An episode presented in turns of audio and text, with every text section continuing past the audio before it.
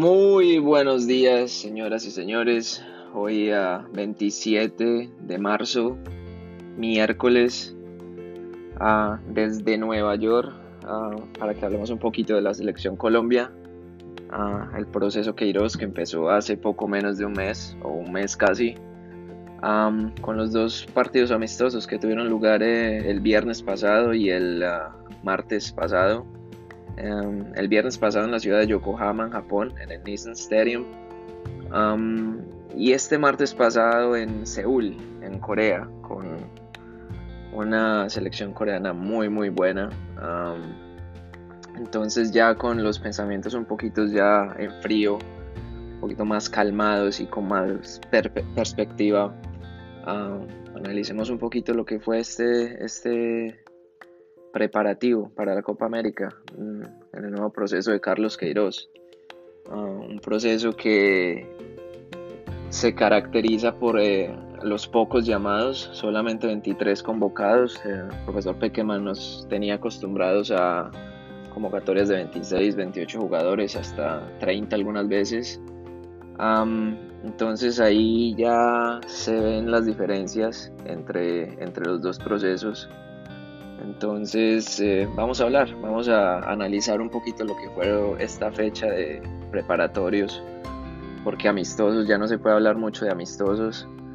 Ah, esto que es preparatorios para la Copa América, entonces vamos a entrar en eso.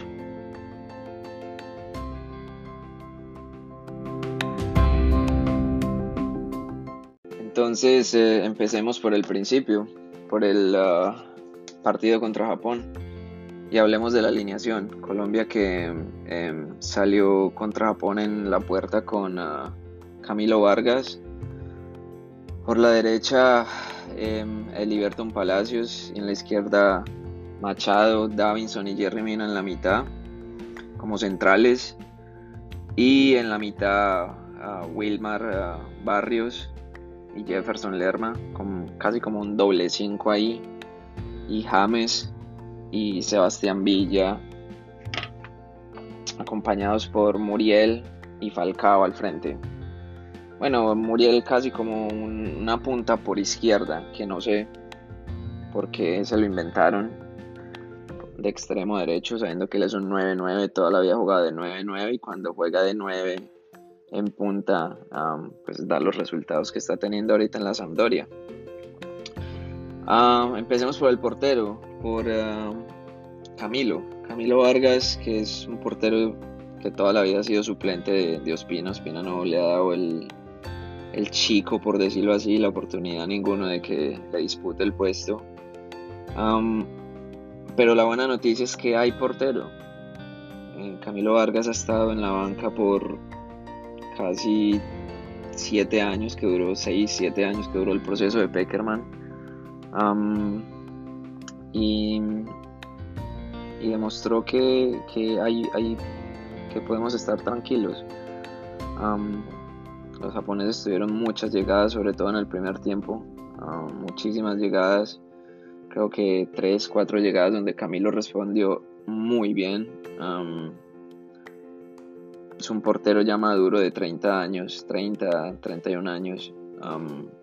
y me parece que para el cuarto o tercer partido que ha tapado con la selección de inicialista, lo hizo muy bien, extremadamente bien. En la defensa tuvimos muchos problemas en el primer tiempo, muchísimos problemas.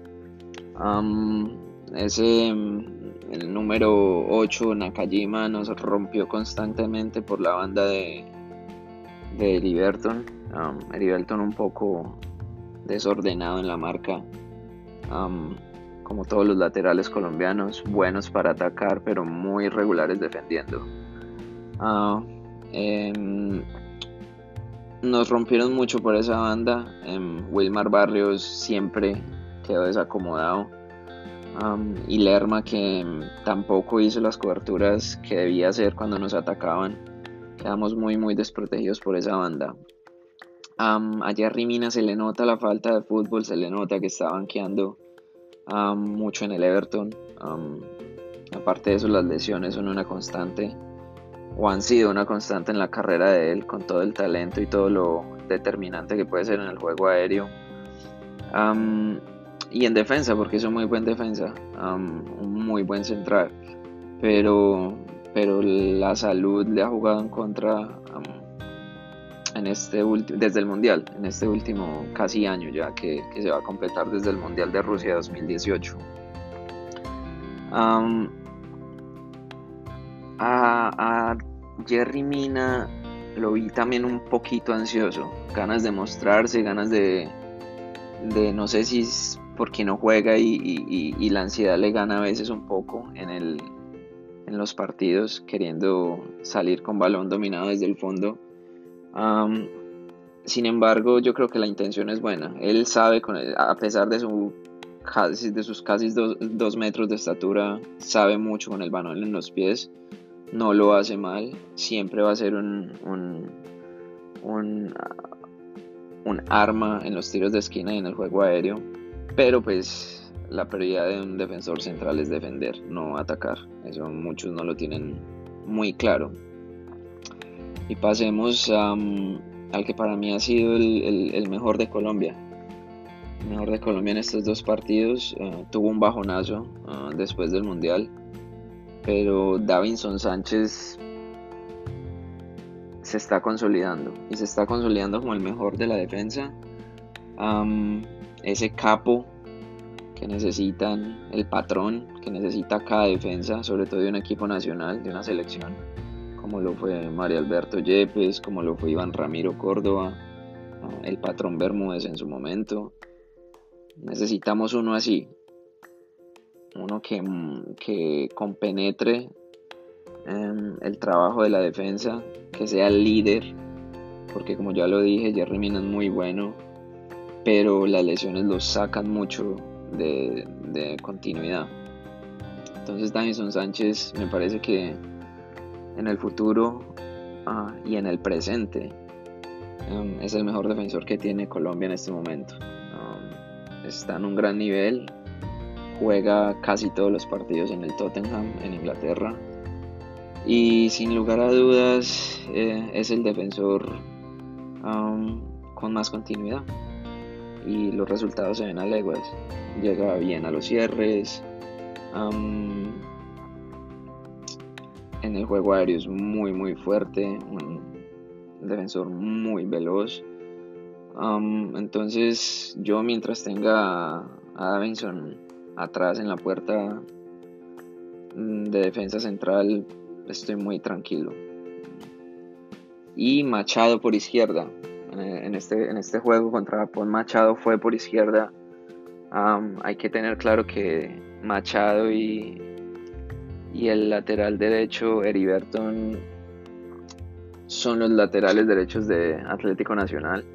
Se conocen, sabe cómo son los movimientos, ah, pero igual, muy bueno atacando, muy regular defendiendo. Ah, a Machado sí lo vi completamente inseguro, no aportó mucho al ataque, en defensa es demasiado débil. Entraron mucho por ese por ese carril izquierdo, ah, sobre todo en las contras. En las contras mm, nos cogían completamente desacomodados. Em, él lo soluciona un poco con su velocidad, pero no, no, no es muy, no, es de mucho fiar. En la mitad, em, Lerma y Barrios.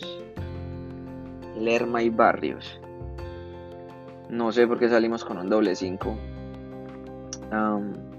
Japón es un equipo muy rápido, muy ágil, ha progresado muchísimo en los últimos años, pues prueba de eso fue que nos ganó en el Mundial ah, en, ese, en ese primer partido con un con unas situaciones fortuitas que no son de todos los partidos que solamente pasaron en ese partido en el Mundial, pero que de todas formas sigue siendo Japón con sus limitaciones. Yo creo que nosotros sí somos mucho más que Japón.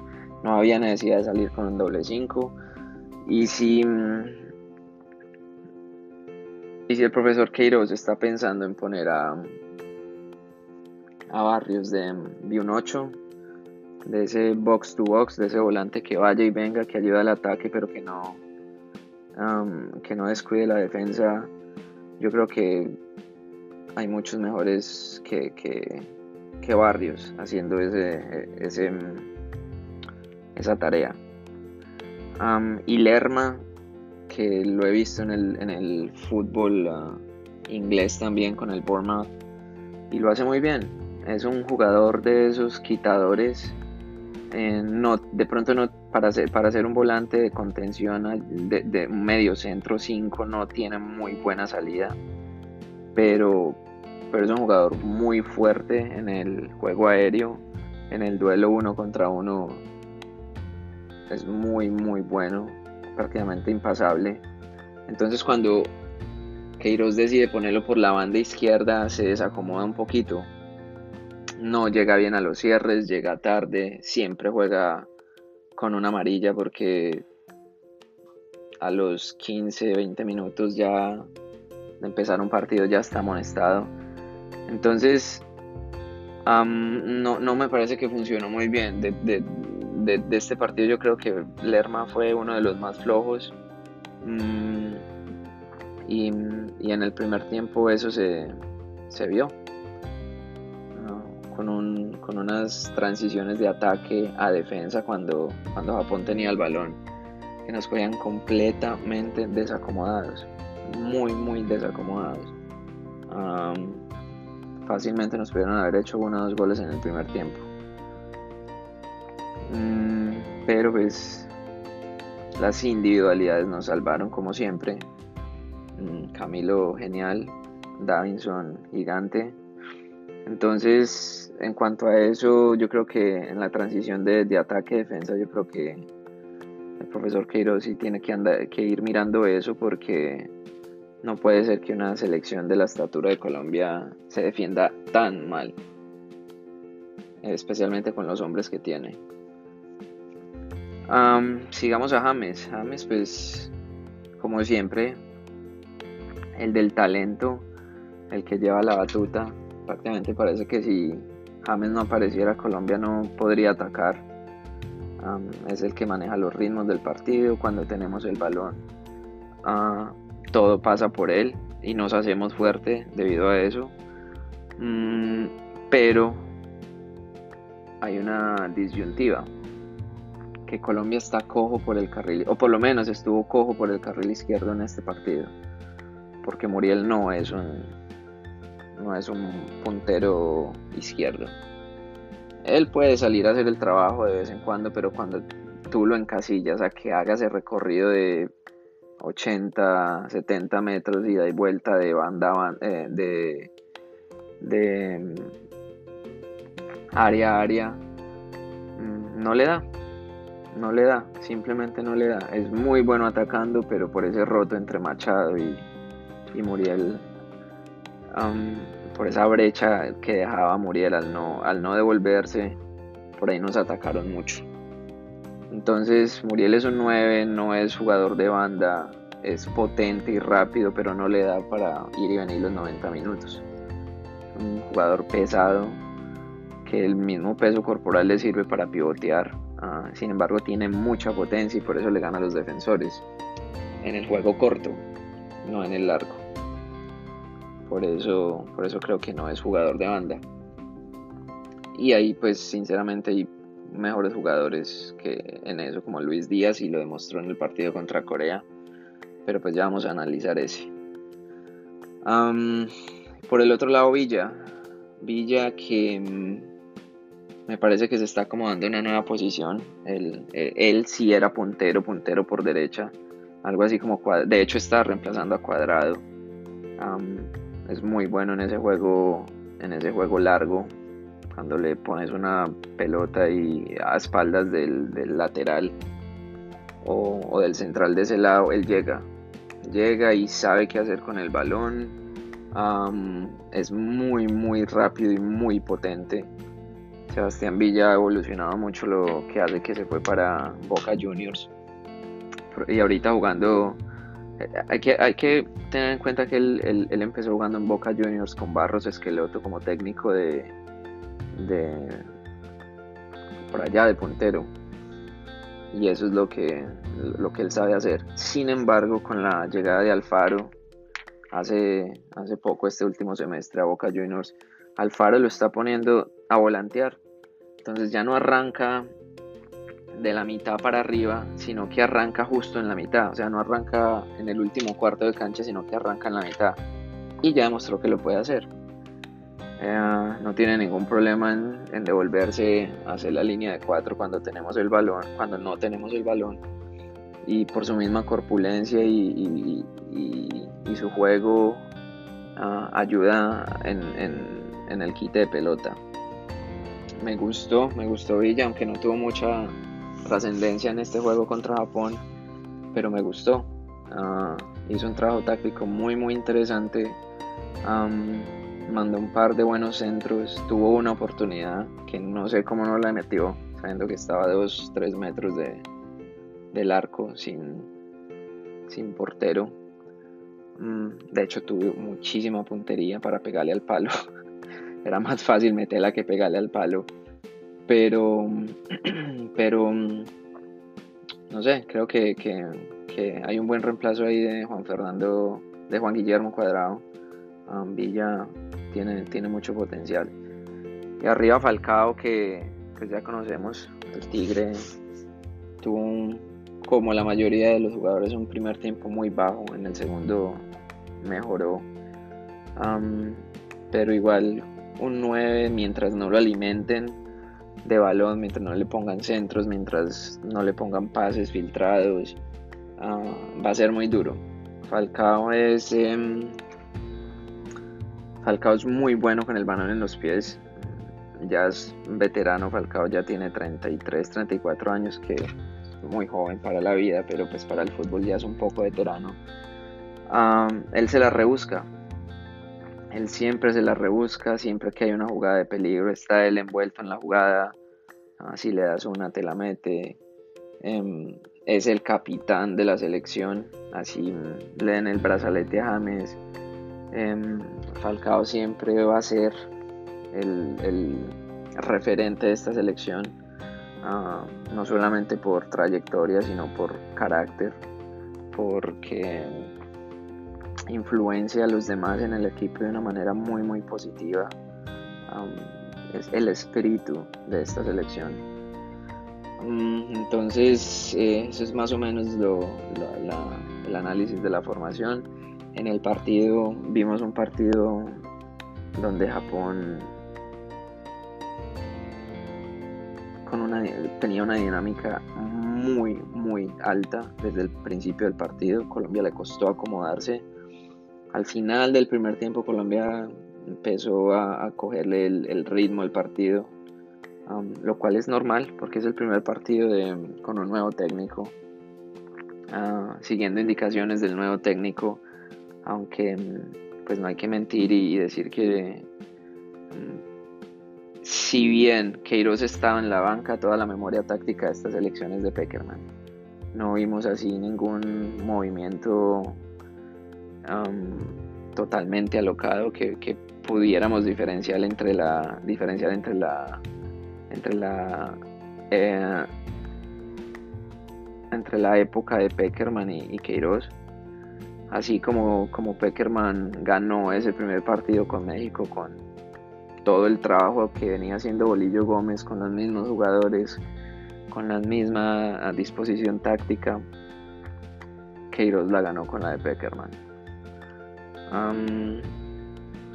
En el segundo tiempo ya Colombia más aplomado, eh, empezó a coger ventaja por las individualidades, ya mejor plantado en el campo, no regalaba tantos espacios. Em, entró Duan Zapata, que está en un momento espectacular.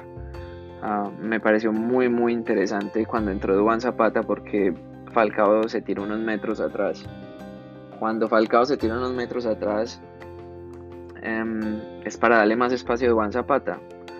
Uh, Duan Zapata es un toro.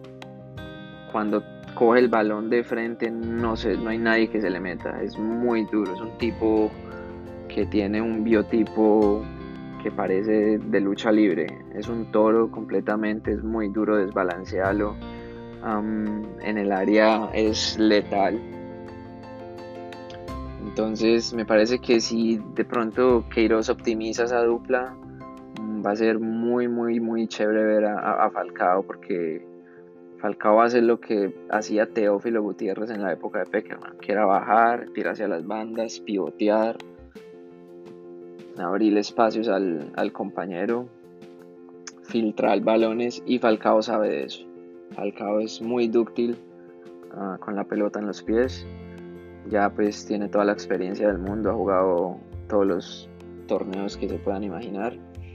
Entonces, em, em, me parece, me parece que, que, esa dupla podría funcionar muy bien, muy muy bien porque Juan Zapata está volando, literalmente, volando, volando.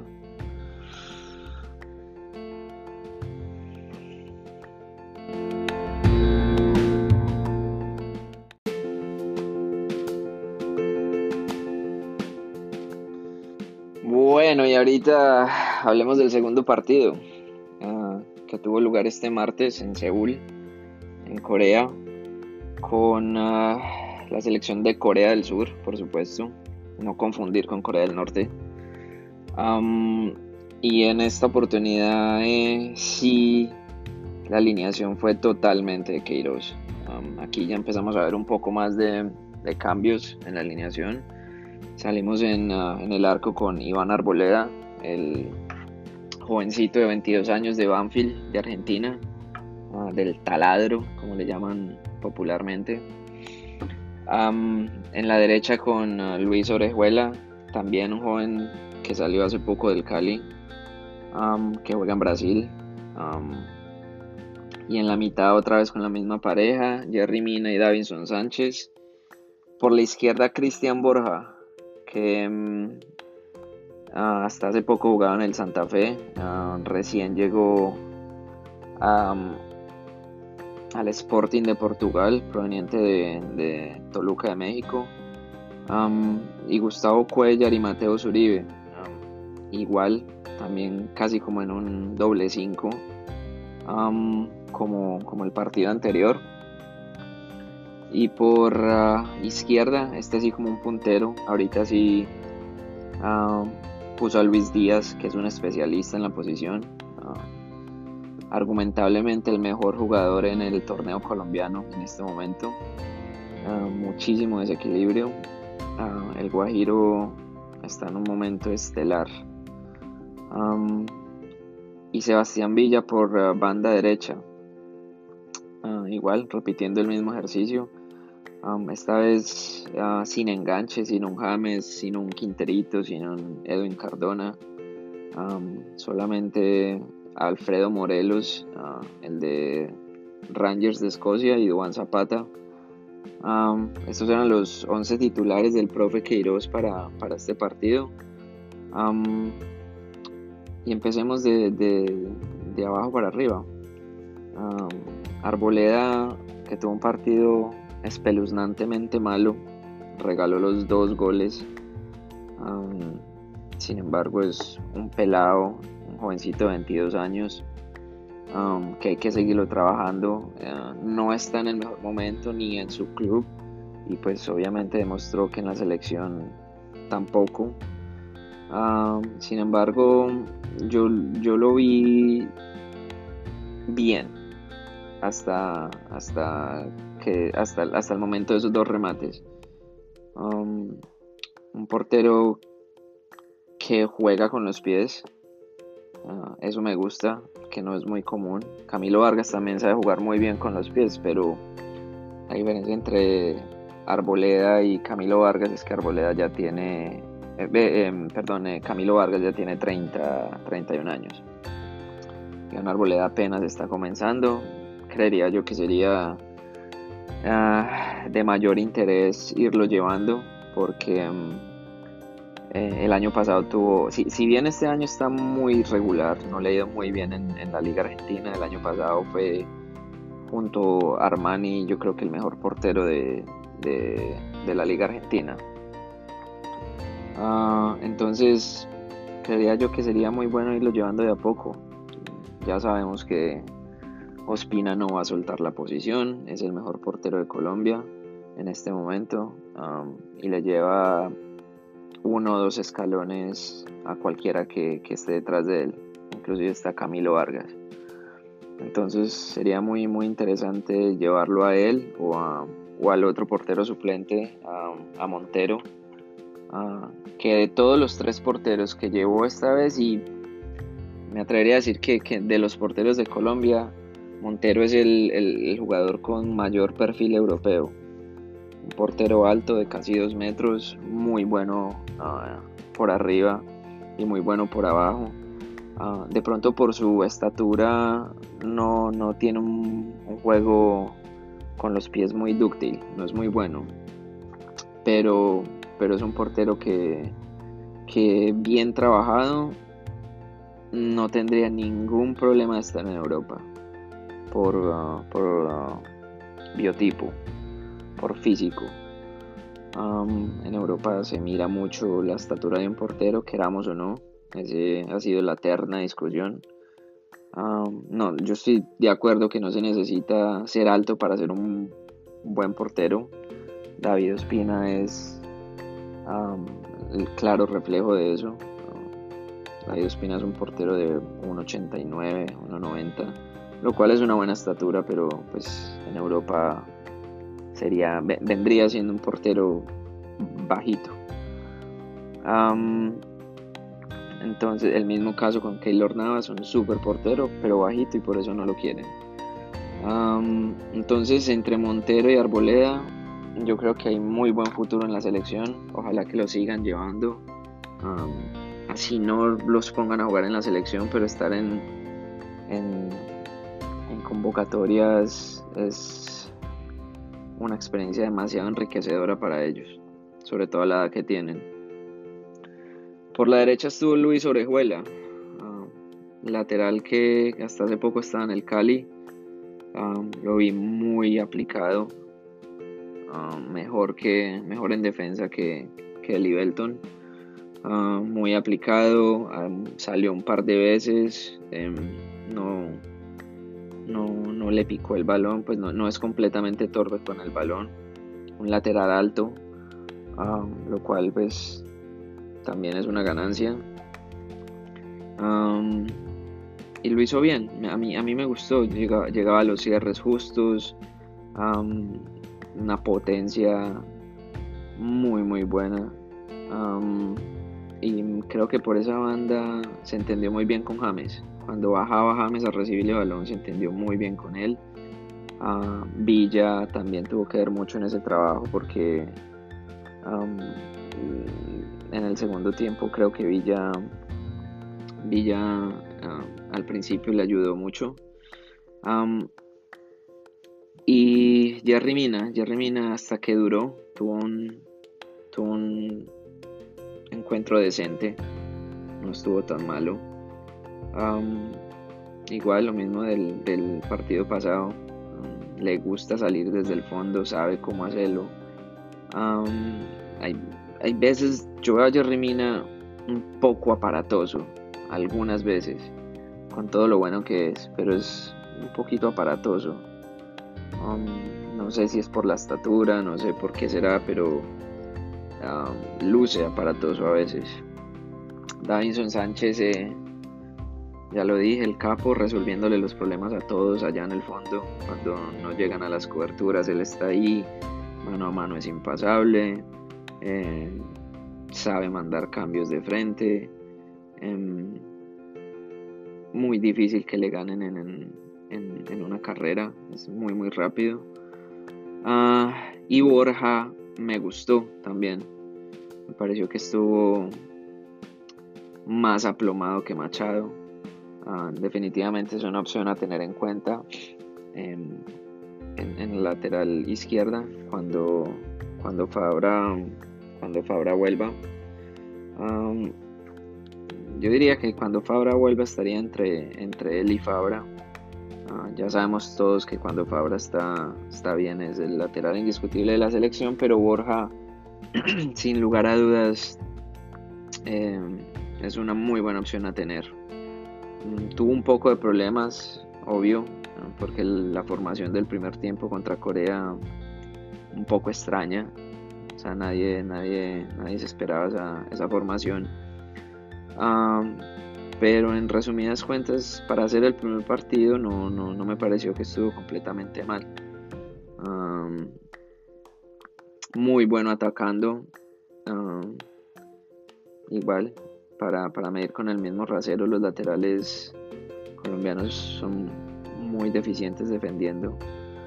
Ah, pero pues nada, nada del otro mundo. Yo creo que se le puede seguir dando la oportunidad, tenerlo en cuenta. No, hay muchos laterales izquierdos tampoco. Entonces me parece una buena opción. Eh, en la mitad, con Cuellar y, y Mateo Zuribe. Y aquí sí voy a ser muy, muy duro con Cuellar. Porque Cuellar es uno de los mejores jugadores de la liga brasileña. y yo creo que es lo que de lo que adolece Gustavo Cuellar desde siempre. Fue capitán de la selección sub-20, eh, toda la vida ha sido un líder en el Deportivo Cali, toda la vida fue un líder en, la mitad del campo, a pesar de su, de su juventud. Pero no ha podido con la selección. Parece que, que en la selección no, no, la camiseta le pesa, no sé, no sé qué pasa. En el flamenco es figura cada ocho días eh, y llega a la selección y no, y no puede. No sé por qué, es un jugador de unas, de unas características muy buenas, un volante recuperador con muy buen pie, pero en la selección nunca ha podido. En, esta, en este partido lo vi inseguro, con falta de,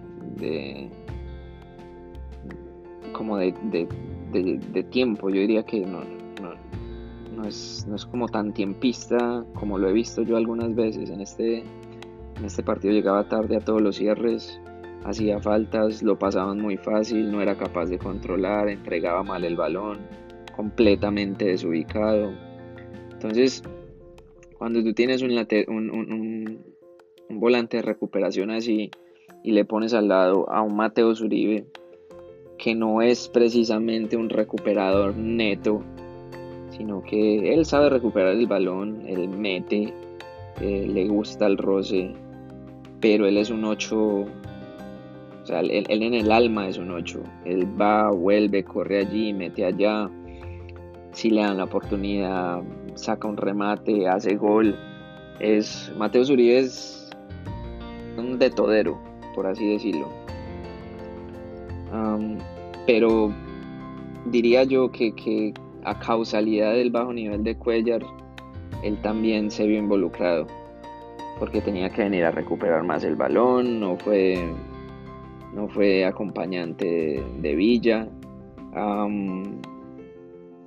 A Colombia lo cogieron muy mal parado siempre en los contragolpes. Esa es una, fue la misma constante del primer partido.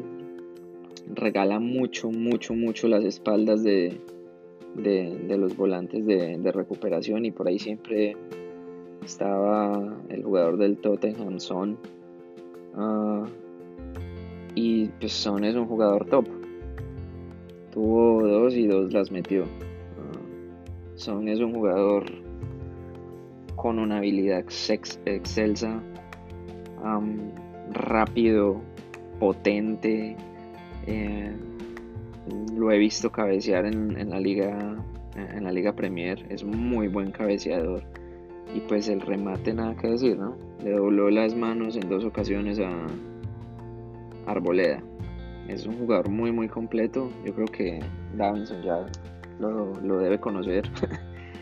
Eh, son compañeros en el Tottenham y nos hizo la fiesta completamente nos hizo la fiesta son por todas partes, por derecha, por izquierda, bajaba a pivotear, repartía juego. Jugador muy, muy, muy completo. A mí me gusta mucho. Ah, entonces, para retomar lo de Mateus, Mateus a mí es un jugador que me gusta mucho. Un 8 moderno, de esos área área con remate impecable, bueno en el cabezazo aéreo, en el cabezazo, en el juego aéreo. pero que si no tiene alguien quien le cubra las espaldas, él no puede desplegar todo eso. No puede desplegar toda esa, toda esa capacidad de juego si no tiene alguien que le cubra las espaldas. Entonces, em, no sé, creo que fue un poquito contagioso lo de Cuellar en la mitad del campo. Y por derecha, por derecha, Villa otra vez. me parece que hizo un, partido normal, nada del otro mundo, ni bueno ni malo, ni fu ni fa. Ah, ahí se va acomodando poco a poco, como lo dije antes, un jugador eh, interesante para esa posición, para tener un recambio por Juan Guillermo Cuadrado, porque no lo hay, o sea, Juan Guillermo Cuadrado está un escalón más arriba de cualquiera que pongan ahí. Entonces, Sebastián Villa, mientras más siga ganando minutos en la selección y en el Boca Juniors, va, yo creo que hay un buen, un buen prospecto ahí. En el otro lado, por la izquierda, Luis Díaz, el Guajiro Díaz. A mí me encanta. Me encanta el juego de Luis Díaz, jugador de esos típicos colombianos, picante, eh, le das espacio, te mata, si lo aprietas te sale con una, con una gambeta que te deja parado. Eh, hizo el gol, mm, un golazo. Ah, hay, que, mm, hay que hacer la salvedad de que, de que el Guajiro es eh, derecho, pero siempre ha jugado por izquierda. Entonces, eh, cuando llega al fondo y hace ese recorte hacia adentro que le queda para la pierna derecha es letal letal. O cuando gana la última línea y manda el, tiene un muy buen centro también. Es muy bueno. Entonces Luis Díaz yo creo que es muy una, sorpresa muy grata porque en los pasados años hemos estado cojos por esa banda. Tan cojos hemos estado que hemos puesto a Muriel por ahí. Y Muriel no es un, un, un especialista en banda. Sobre todo por la izquierda. Entonces, muy refrescante Luis Díaz. Ah, me parece que tuvo un entendimiento muy bueno con, con James Rodríguez cuando entró en el segundo tiempo. entonces, lo de Luis Díaz es muy bueno. Yo creo que fue de los puntos altos de la selección. junto con Borja, en el segundo tiempo eh, se entendieron muy bien. Eh, baja mucho Luis Díaz a cubrir espacios también cuando no en el repliegue Ah, cuando no se tiene el balón. Entonces, como ya lo dije, es un especialista en esa, en esa banda. Me gustó mucho. y arriba Alfredo Morelos y Dubán Zapata. Que en el primer tiempo, pues por obvias razones, no. No. No tenía quien los alimentara. Ah, ya lo comenté antes, como una cosa desencadena la otra, el bajo nivel del medio campo no dejó que, que les llegaran balones. Alfredo Morelos lo vi con muchas ganas, pero no, no, no, no. Si no tiene a alguien quien, lo, quien, quien los alimente, no, no se deslucen, no, no, no se hacen notar. Y el mismo, el mismo caso con Dubán Zapata. Dubán Zapata, por ahí lo vi pivoteando uno que otro balón. Es muy fuerte en el pivoteo. No hay nadie quien lo mueva. Es demasiado, demasiado fuerte pero igual si no le llega el balón muy duro. Es demasiado duro que, que hagan gol o que se muestren sin balón. Cuando sale, cuando Juan Zapata, cuando Juan Zapata sale del área a recibir balón y se tira hacia los laterales, hacia los costados, pierde, se, se pierde la gracia de Juan Zapata. Porque Juan Zapata es tan fuerte en el uno a uno tan fuerte conteniendo los centrales que por los laterales se desluce. Él, puede que, que, venga y lo haga por colaborar, por colaborar o por, um, o por, em, por llenar espacios en el juego en ofensiva para abrir ese abanico de posibilidades. Pero pero si, si se le saca del carril de, la mitad se pierde mucho. Se pierde mucho porque él es bueno en el juego aéreo, bueno sosteniendo, bueno cansando a los, a los centrales peleándole los 90 minutos. Ah, entonces, por ese lado yo creo que, que, se pierde más con Dubán Zapata en el campo si no hay nadie quien lo alimente. Entiéndase si no hay un, un James o un Quintero que los alimente. Un, volante pasador, un 10, mejor dicho. Ah, ya, o sea, el, juego lo perdimos. Ya para nadie es un secreto pues que los dos goles se los comió Arboleda solito. Ah, él salió, ya dio la cara. Es, ser portero es uno de los puestos más difíciles que hay, más ingratos. En este momento todo el mundo le está recriminando eso, pero es creo que está preparado para eso.